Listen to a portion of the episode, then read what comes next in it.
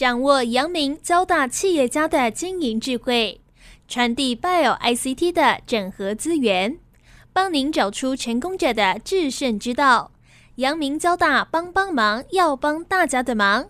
欢迎收听由林宏文所主持的《阳明交大帮帮忙》。各位听众朋友，大家好，欢迎收听华语电台《阳明交大帮帮忙》节目，我是主持人林宏文。呃，很高兴呢，今天我们要来谈一个呃，这个台湾跟科技业非常有关的创投产业哈。那创投产业其实我关心非常多年的发展哦。那今天我们要为大家邀请到的是达盈创投的投资总监卢志轩。那达盈创投呢，我觉得是一个很年轻的创投了哈，因为我跑创投应该三十年了哈，所以我早期看的都是这种比较老一代的这个创投了哦。那达盈创投呢，二零零九年成立哦，那今年应该是第十三年哦。不过他们的特色跟过去我熟悉的创投是不太一样的哦，他们。呃，这个当然，他们有在半导体材料、金属等等设备这个产业哦去做投资哦。不过看到他们其实在软体网络的布局是很深的，占他们的投资比重应该是蛮高的哦。那另外当然生计也是哦。那另外还有一个很重要的特色是，他们往比较早期 early stage 的呃公司去投资哦。那另外呢，在学研单位哦，有很多的这种教授、学生、同学。哦，出来创业的案子哦，那他们也投入了非常的多哦，甚至是 angel 天使投资的部分哈，我想达影创投也是投入相当的深啊，所以我们先来邀请达影创投的投资总监卢志轩跟听众朋友先打一个招呼。谢谢主持人。那我是达英的 Jason 卢志轩。那很高兴有这个机会可以跟大家做一点交流。我到达英大概是两年的时间，那我们也有幸有机会能够跟一些阳明交大的一些小友有一些合作，有些投资这样子。是是。那 Jason，我们先来谈一谈哦。哎，你大概二零一九年加入打影，大概是呃两年多三年的时间哈。简单介绍一下你的背景哈，还有说为什么加入这个创投，好不好？我是交大科管所硕士班毕业，然后后来我们因为一些工作的机会，也加入一些当时就是一些早期的希望公司，然后后来回到我曾经大学在做 intern 的时代基金会，去协助加速器 Garage Plus 的一个成立跟营运，所以这过去的。有将近十年时间，我都在接触这些台湾早期的新创公司，也包含一些国际的新创公司，想要到台湾、到亚洲来发展。特别是台湾的这个半导体供应链也好啦，这些比较 open 的一个市场机制，还有人才机制，所以我就其实协助了蛮多在三四百家的这个新创公司。对，然后后来就是可以在参与更多用投资的角度来协助这个。公司的发展，所以我就到答应这样子。没错，这个时代基金会其实也孕育台湾很多创新的团队了哈。这个呃，Josephine 啊，赵如元啊，也是这个我觉得是台湾在呃这个应该说呃 incubator 里面哦，或者是说扶植很多新创的团队里面，我觉得他是贡献很多了哦。所以你你跟他诶有幸跟他工作，应该也学习到不少哦。那要不要谈谈就是说达盈创投哦？因为呃，这个达影创投的特色，我想这几年哈，达影是很活跃的哈。我看到很多重要的案子哈，达影都有投入哦。你来谈一谈，就是说达影二零零九年成立哦，那我想包括帮我们介绍一下整个现在不管是 partner 啊、团队啊，或者是我们的投资策略，好吗？答应现在其实我们现在的团队的组成，我们的投资团队组成是非常多元的，在各个专业领域几乎都有。那我们其实是有呃，现在是有策略性的在规划这件事情。但是我可以先介绍一下达英是怎么成立的。那零九年的时候呢，我们的合伙人、创办人方松仁博士 Simon 跟王耀庭博士，他们大概是呃那个时候大概从美国回来，他们自己过去都是在半导体的新事业的业界。然后王耀庭博士他自己是创业人，基本上到现在都还是一个一直在创业、创自己题目的一个呃很不像创投的一个创投这样子。嗯，那他们零九年的时候觉得就说，哎，回到台湾再找一些新的机会。那那个时候当然就因为相关的 networking 的关系，还是在做这些比较半导体 deep tech 投资。但是达英也逐渐观察到，就是说在传统的半导体领域里面的机会可能逐渐变少，因为半导体渐渐成熟了。大家可以从台股的市值就可以看到，那它占的比重是非常大的。那在半导体行业的排名，可能前三名就占了绝大多数的这个营收、营业额跟市场份额这样子。所以不是说没有新的创新，而是说渐渐的大家开始有一些转型。那我们也是就是逐渐的观察不同的市场，所以通常我们在看一个新的产业领域投资，我们不会一下就是跑进去投资，我们可能会做一些研究，可能有一些观察，然后重要是我们要邀请新的伙伴进来。那所以像我们在一四年、一五年的左右的时候，我们就是答应有一个独特的机制，就是叫做 EIR 驻点创业家。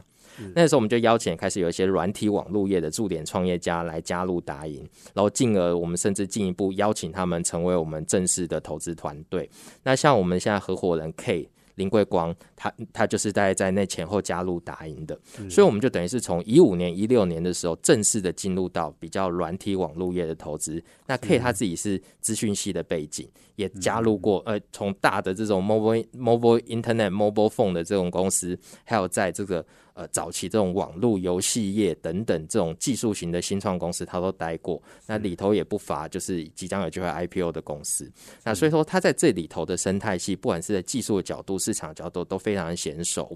但是达银在做这个投资，其实也从一个我们通常都是一个点一个点的开始做尝试，然后慢慢的去做累积。那我们到呃大概在一八年左右的时候，有一些。在这个生计相关的一些机会跟观察，那我们同时那个时候也开始就是像透过科技部那时候有一些呃海外顶尖的这个人才归国的一些相关计划，因为我们跟科技部关系也不错，我们也认真的去找邀请里头的人才。那时候我们邀请林玉军博士，现在是台大医工所林玉军教授，他过去自己在美国做在 Harvard 跟 Stanford 做了十年的 Postdoc。所以他看了很多早期的技术，他就加入我们，然后正式的开始答应，就在那个前一八年的前后开始做这个生技医疗领域的投资。好，然后后来因为团队是非常重要的，所以我们后来陆续也还有是，比如说是台大医学系医师背景的伙伴加入，然后我们中间也邀请的是顶尖期刊 Cell 的 Editor 的同事加入，这都是希望说我们要。懂得而要能够有资讯去了解最前瞻的研究是什么，还有在国际市场上大家在关注什么样的领域这样子，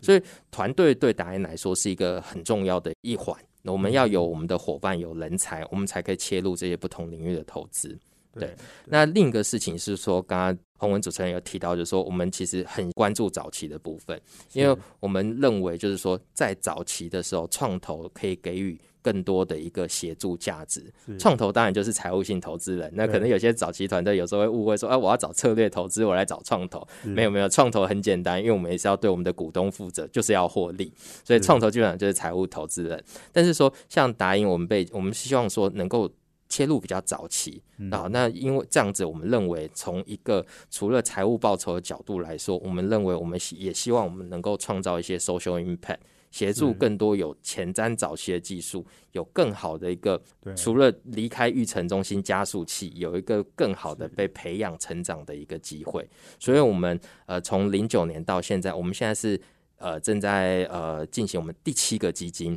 我们这是我们自己有一个 internal 的 mandate，就是我们所有的投资期就是一年半到两年，所以我们基金都是年份基金，所以就是七原则上就是七加二年，所以在我们这样的机制之下，我们有更多的时间可以协助我们的新创公司，协助他们发展到出厂，是这样子，所以这也是我们自己给我们自己一点小小的压力。所以，我们可能也许这样，我们因为我们也是积极的想要继续做投资，所以我们可能每两年就会成立一个新的基金来做投资，这样子。是是，所以我们大概刚刚讲，就是说我们大概管了七个基金，哈，有有现在还有三个嘛，哈，所以有四个已经到期了，就是把股款也退回给投资人了。所以我想达影应该是有管了五六十亿，哈，六十亿的这个基金嘛，哦，所以我想。呃，这个应该投资的公司也相当的多哈，所以你刚刚讲到就是说，诶，这个呃，不管是投资绩效也好，或者是这个呃，我们在投资的产业布局也好哦，诶，其实我们的规模都已经都不能算小了哦，因为诶你刚刚讲的那个从半导体到软体网络到生技哦，然后到再到这个早期的学员单位的这些投资，哎，这个其实过去哈，我我觉得有很多呃创投，尤其是这种老的创投哈，其实是不敢去做的哦。像软体网络，以前我记得呃这个老创投哦。这个在两千年大 com 的时候，泡沫可能都让他们受伤很多，所以他们不敢轻易投资的哦。另外，你刚刚讲学研单位哦，很多人也觉得风险比较高哦，所以我想这今天我们访问的是达盈创投的投资总监卢志轩，那我们谈的是很新的创投的一个投资的一个理念了哦。所以我们休息了，欢迎回到华语电台阳明交大帮帮忙节目，我是主持人林宏文。我们这节目在每周三的晚上七点播出，我们在 Pocket 上面呢也可以呃 download 直接下来听哦。那我们今天的贵宾呢是达盈创投的投资总监卢志轩。那我们谈的题目呢是创投哦，尤其是在台湾的产业在做一个比较大的变化跟转型的过程哦，我们的创投的角色其实也是在做调整哦。那刚刚志轩讲到，就是说两个方的呢，基本上有半导体的背景啊，哦，但是半导体其实在我们的投资领域里面，呃，也占了一块。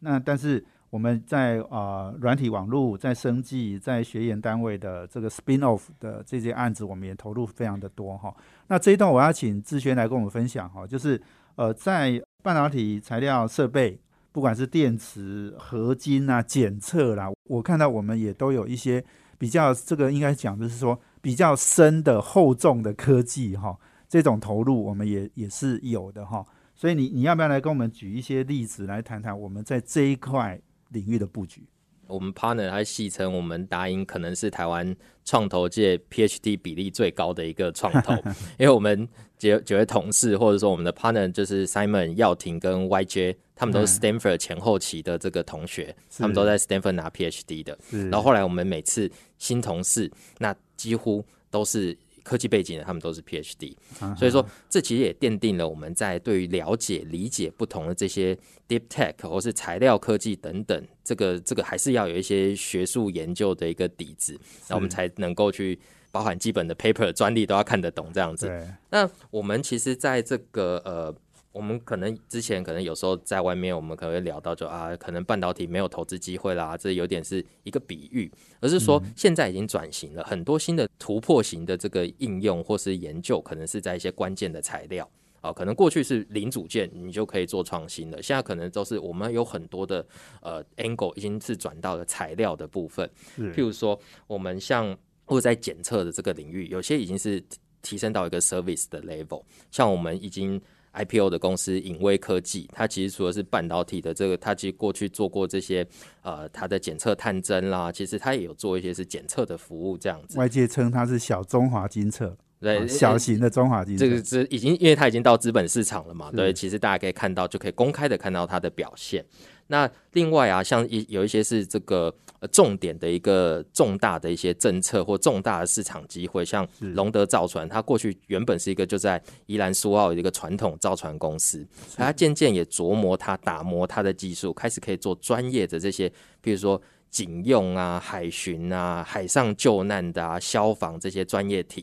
那他就想有找到有一机会，也有机会争取到国建国造的案例，那他就需要扩厂。或增加提升他的能力，所以我们就有机会能找到这样的投资机会。我们来协助他申请，就是取得国发基金的投资，你才能够进入到新一个 level 这个的一个事业。那其实他的表现也不错，他已经也进到那个这个资本市场交易市场当中这样子。对。那其他呢？当然有一些是也是这个重点趋势。现在大家对于这种电动车电池，好未来储能这个行业。我们达因不是太大的创投，所以我们可能没办法去投一个很大的电池系统公司。但是我们可以琢磨在一些关键的材料，譬如说我们在现在很很热门的锂电池的领域，我们就有在正极材料有布局，在负极材料也有布局。它的可能它也不会开百货公司，什么材料都做，但它可能弄一个关键的添加剂。可以协助的电池的能量或储能的能量，或者说在安全性可以做更大的提升。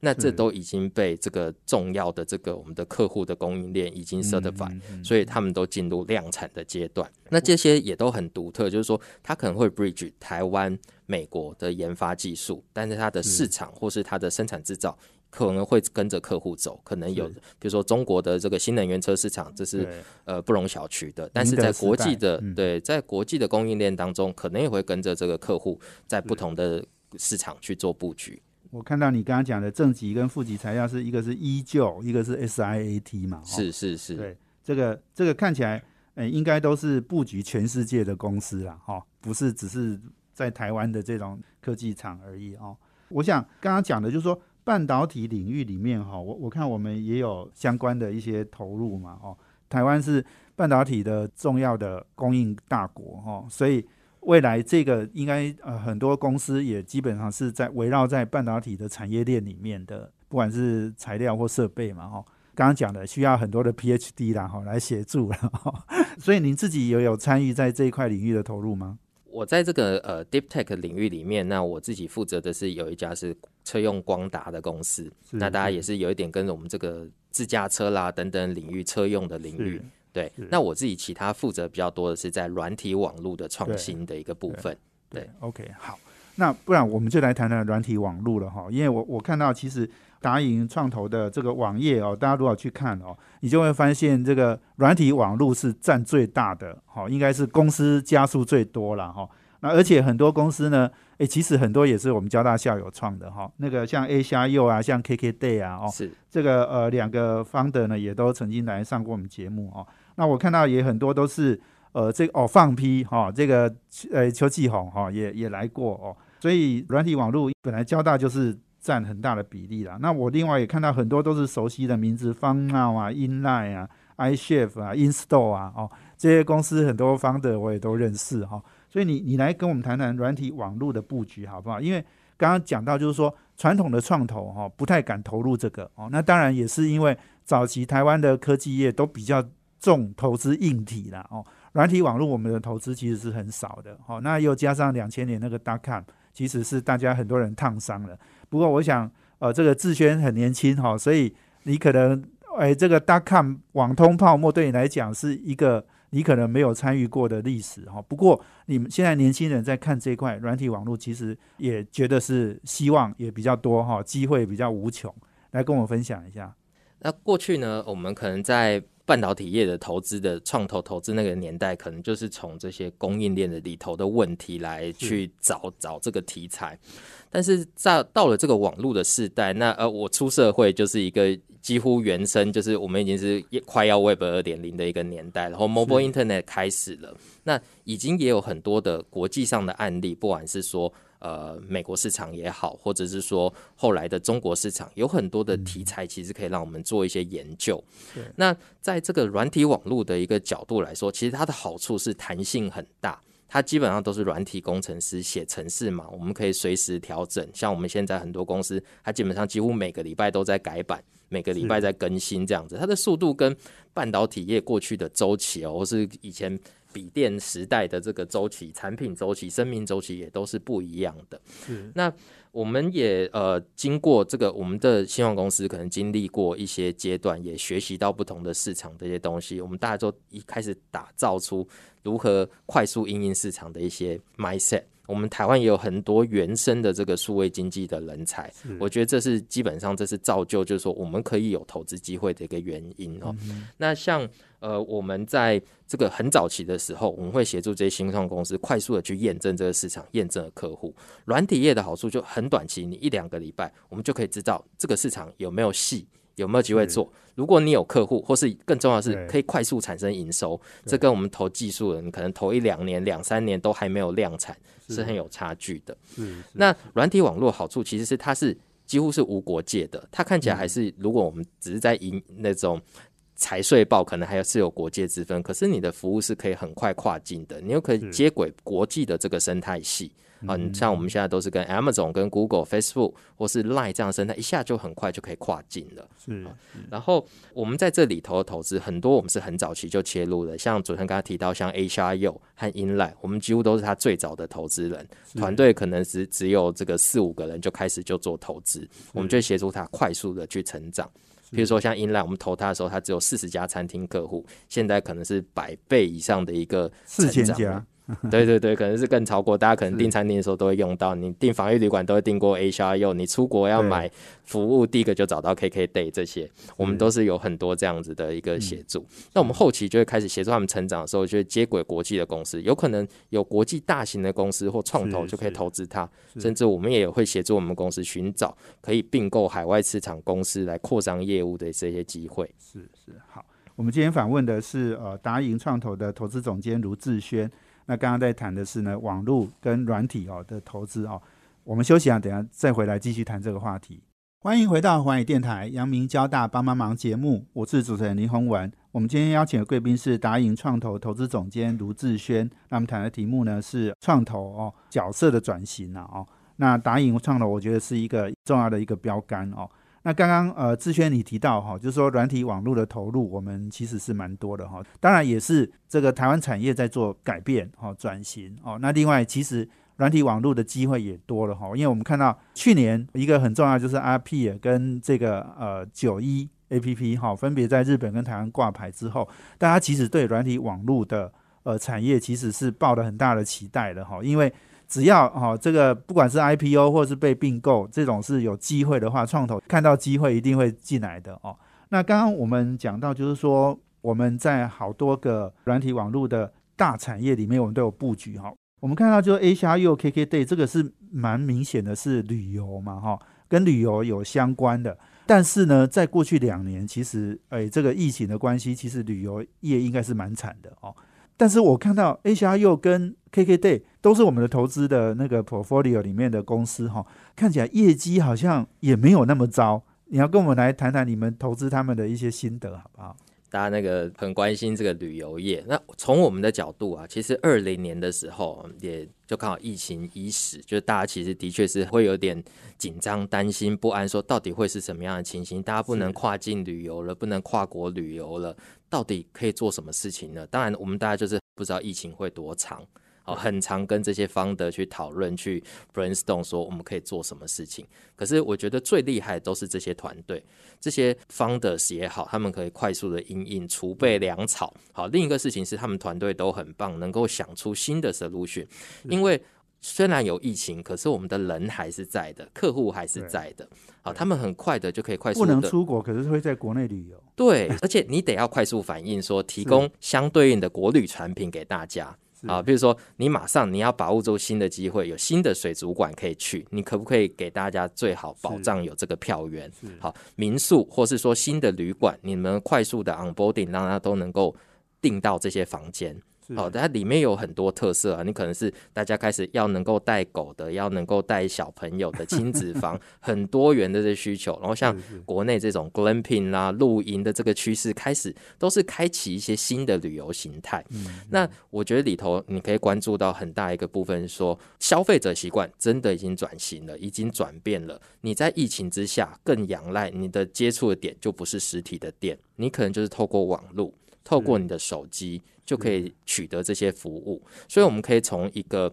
一些比较，也从公开的数据也来比较，就可以知道，就是说现在消费者，及或台湾的这些消费者，还有其他国家，因为的消费者都已经转型到你会用线上的平台来进行这个服务的取得，所以相对过去还有很多传统的旅行社、传统的饭店订房的一些服务，基本上在这个疫情行为都转变了，所以这是为什么 KK Day。HRU 他们在疫情之下，甚至反而翻倍，甚至翻了两倍。二零年可能还不太明显，那我们自己去观察这些数据，到二一年的时候，完全可能我们这两家新的这个服务，可能完全的超越我们旅游业的传统旅游业你说。翻倍是说，比如说二一年是比二零年是翻倍，哦，甚至还比疫情前又比更好。疫情前又更好。哦，对那这是很不容易耶。对对对，这个是说，我觉得是有观察到这个消费者的，你有把握住消费者还是想要花钱，对，还是想要休闲啊？你要提供出具体的服所以务。我我理解是说，像比如说 KK Day，它是做很多那种套装组合的那种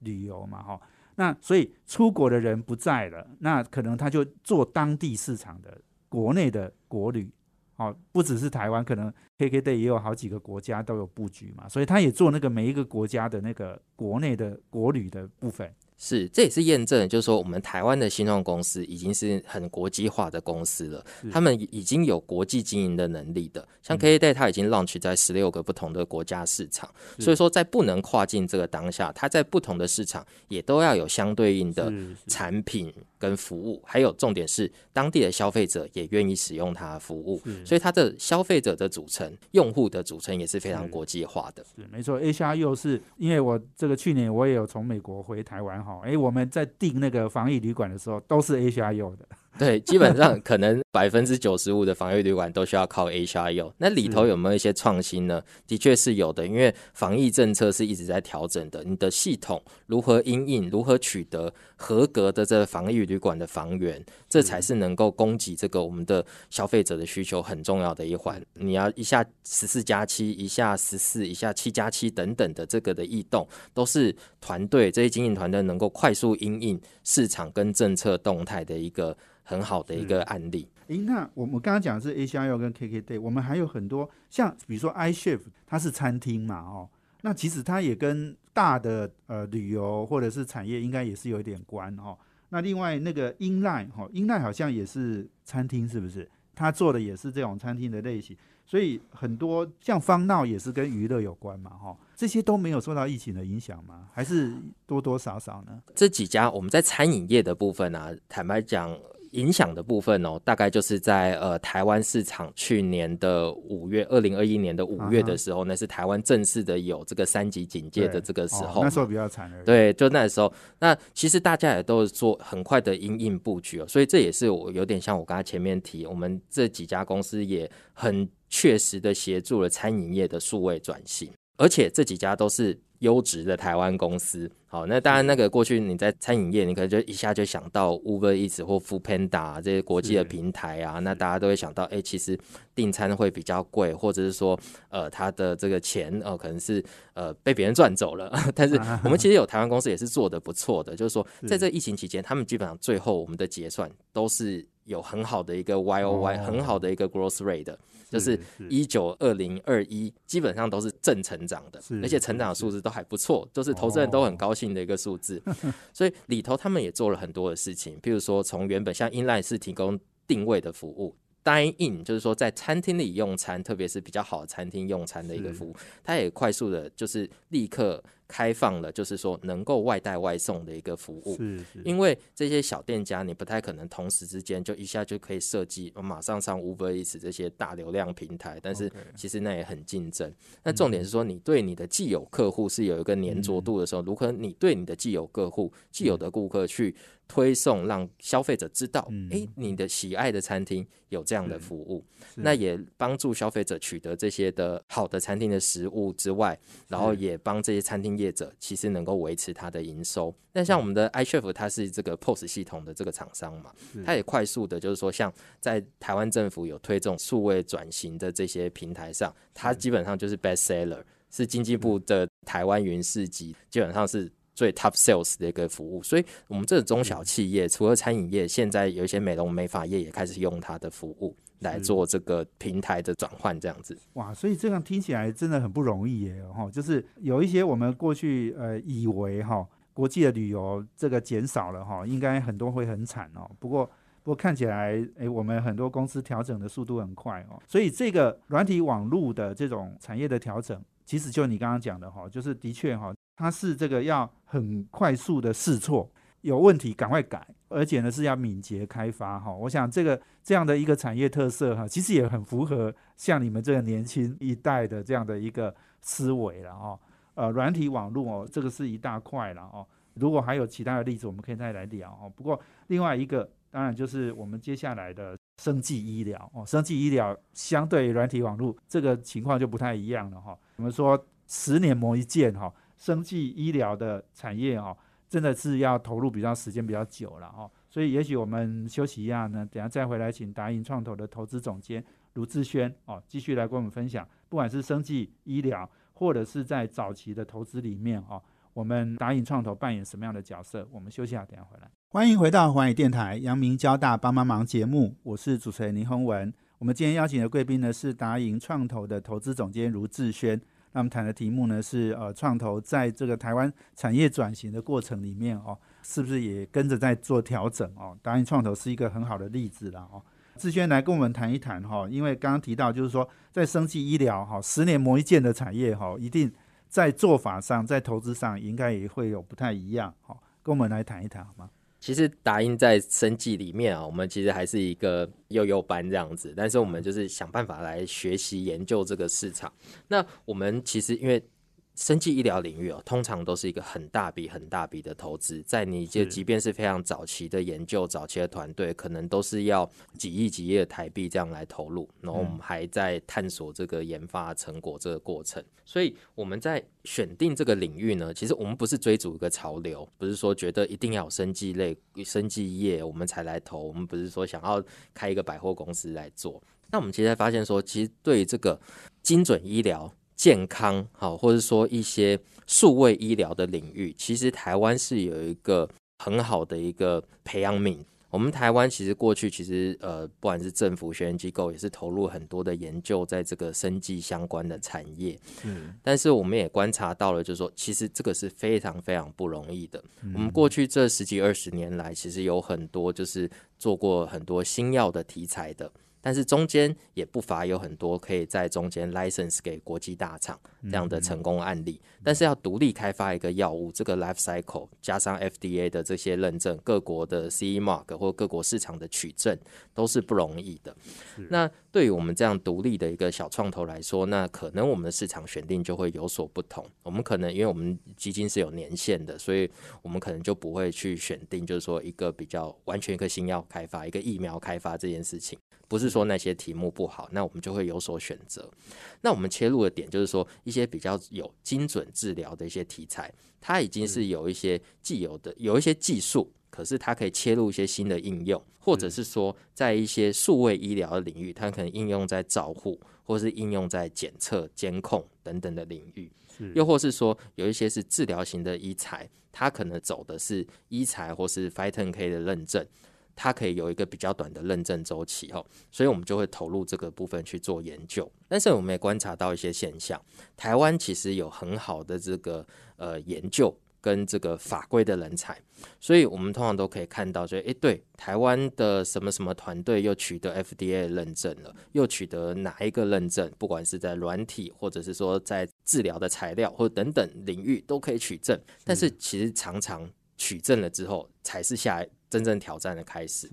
那两个阶段哈，一个就是说，我们最早的研究学研的研究，我们在台湾找到的 amenities 到底是不是国际上所需要的？不是说台大医院的这个医生就不厉害，我们阳明交大的医生就不厉害，而是说我们在这边可以观察到的这个 population 这边的适应症，就不见得是美国所需要的。好，我们在学员的 paper 都绝对没问题，但是我们进到市场端的时候，会发现我们的台湾研究，哎，适合台湾，可是那我们能够服务的患者，可能就也许只有几百人、几千人。嗯，那在国际市场的患者所需要的东西，我们可能需要重新改变。那另一个事情是说，在这个医疗的领域里头，在特别欧美市场是仰赖这个保险业的，那这有一个先天的天险，就是。我们这些患者适应症，我们全天全世界都很多顶尖团队在做研究，顶尖的药厂、顶尖的医材厂商同步在进行这个研究，所以说竞争者多，所以大家都会认为说，哎，等你取证了，等你有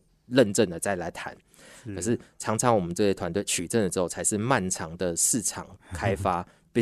取证不代表一定就成功，对，我们还可能常常做不到生意。门槛是取证之后，你才可以去找保险公司，但是需要有这些一开始能够先厘清。哎，对我们有一些美国的保险公司的 CPT code，你是属于哪个类型的，所以你可以去找那些谈。可是那个时候又是一个辛苦的敲门的开始，所以说是不容易的。但是，所以我们在投资的策略的时候，我们就会精准的去研究。我们先厘清所有这一个产品到市场的这段路程是如何的。那也是团队跟我们有同样的共识，那我们可能会就会投入，或是有一些题材，它就基本上是 build to sell 的，我们就是这个产品的研发开发，我们不见得要自己做到市场终端，可以中间有大厂可以并购，那这个也是需要一些策略的设定的，不见因为市场上也会有别的竞争者啊，那不见得他就看得到我们，所以我们要有策略有方法去让大厂看到我们。另一个也有可能说。有些题材，我们就说，哎，那没有关系，我们不见得要自己做到终端消费者的客户，我们可以与 CRO 工作，就是这个开发实验的 Contract Research Organization 合作，我们可以在 Lab 阶段，我们可以把我们产品做到 Lab 阶段就好。那如果是真的进市场人体试验的这样的题材，由大厂或是由 CRO 公司去做，我们可能就会有不同的这个选定标的的策略。对，我想刚刚志轩讲的哈，取证不一定代表未来的市场商机，哈，跟我们常常在讲哈，新药哈解盲成功哈，也不用高兴的很早了哈，因为呃解盲成功之后，取证当然是一个难关哈，那之后销售又是一个难关哈，所以你刚刚讲到其实是生计哈，也是为什么它投资上比较困难，就是在这里哈。那另外，我想我要请志轩来谈谈，因为我知道我们呃这个国内呢，最近也许十几年哈。我们的学研单位也有很多创业的，不管是教授，不管是研究人员哦，他们出来创业的机会也多很多了哈。所以我们也事实上，我们也投入到很多在这个领域哦，很多尤其是我们好像跟很多顶尖大学哈，这个教授出来创业，好像都有我们投资的影子哈。过去教授创业成功的其实也不是很多，老实讲，早期的投资也都是比较风险比较高的哈。我们又有做这种。Angel 天使的投资嘛，哦，所以来跟我们谈谈这一块好不好？我们达音其实是因为，当然我们心里就希望说，真的来支持早期的这个创业了，所以我们也设计了不同的机制，就把它说我们有比较。投我们的主基金是可能在一百万到三百万美金这个阶段的投资，那也有就是说，我们其实，在我们的 portfolio 里面，我们投投资公司里面有不少是这样小小刚创业第一笔资金的这个部分，所以我们渐渐就开始有一些经验，知道说早期的团队我们可以怎样评估判断，好，然后还要怎么样的引导来协助他们，那。刚好是呃，这我们过去就很常在外面当志工啦，当然帮忙做一点夜师，帮忙做 coaching，所以接触了非常多的团队，就知道大概有一些问题，也有幸就是能够参与了不止五六家这样的，真的是在 spin of day one 的这个投资，甚至是协助他开始厘清这怎么从学校寄转开始的，所以我们有一点点经验。那台湾很多的这个学院研究是非常好的，但是常常每间学校，因为学校本来的任务是教学跟研究。它不是为了创业，即便我们过去几年一直在推学校的技术创业这一段，可是这个 mindset 是不同的。你做研究的 mindset，自己管理自己的这个研究题材，跟变成一家公司，你要面对，其实真正是要面对市场客户的需求，开发市场需要的东西，跟还有你要怎么样面对。投资人这个是不一样的，所以在这个过去这几乎是十年的过程之中，我们能够跟很多的教授有互动，是因为我们是具体的能够协助公司去协助教授知道怎么样协助他从中研院、从台青教各个不同的这计转模式中计转出来。啊，所以说我们在这几个单位都把公司创立起来，然后再有一些发展的案例。那从这记转合约开始，到怎么样这个设计这个股权架构，股权架构对公司的成长是很重要的。还有再就是说团队的组成投入。常常教授未必是因为他其实是比较偏向想要新还是想要做研究的。那公司到底要由谁来负责呢？如何引进适合的，或是培养适合的 CEO 经营团队，这些事情都也是非常重要。然后在 Day One，我们从技术到市场的时候，到底怎么样进到这个产业结构，或是怎么样第一个客户？这件事情都是我们花很多时间在协助这种学研 spin off 的团队来做的。没错，我我觉得我常常觉得哈，像你刚刚讲的是教授创业哦，那团队有时候可能会找外部的团队嘛哈，所以这中间有一些磨合哈。创投在这中间其实就扮演很重要的角色，它必须是要调和哈这些呃创业团队中间的一些矛盾哦冲突。哦，或者是有时候还有时候可能还大家互互看不顺眼，或者是呃这个觉得说自己占的股权不够多哈，等等，这些其实都是细节啦哈。那但是呢，有时候也是一家公司能不能成功的关键。好，所以我想这些打引创投应该都累积很多经验了啦哈。我想你们能够。呃，投资那么多，我刚刚讲的台青教成很多这些教授出来创业的这样的一个 team 哈，那我相信你们是一定有这种能耐可以去处理这种问题的哈。所以我想这个时间真的很有限，我们今天非常谢谢我们达银创投的投资总监卢志轩哦，跟我们分享。那我相信，呃，创投呢是很多产业发展的一个非常重要的，应该说是军火商了哈。你们提供了很多的，不管是子弹或者是很好的建议，很好的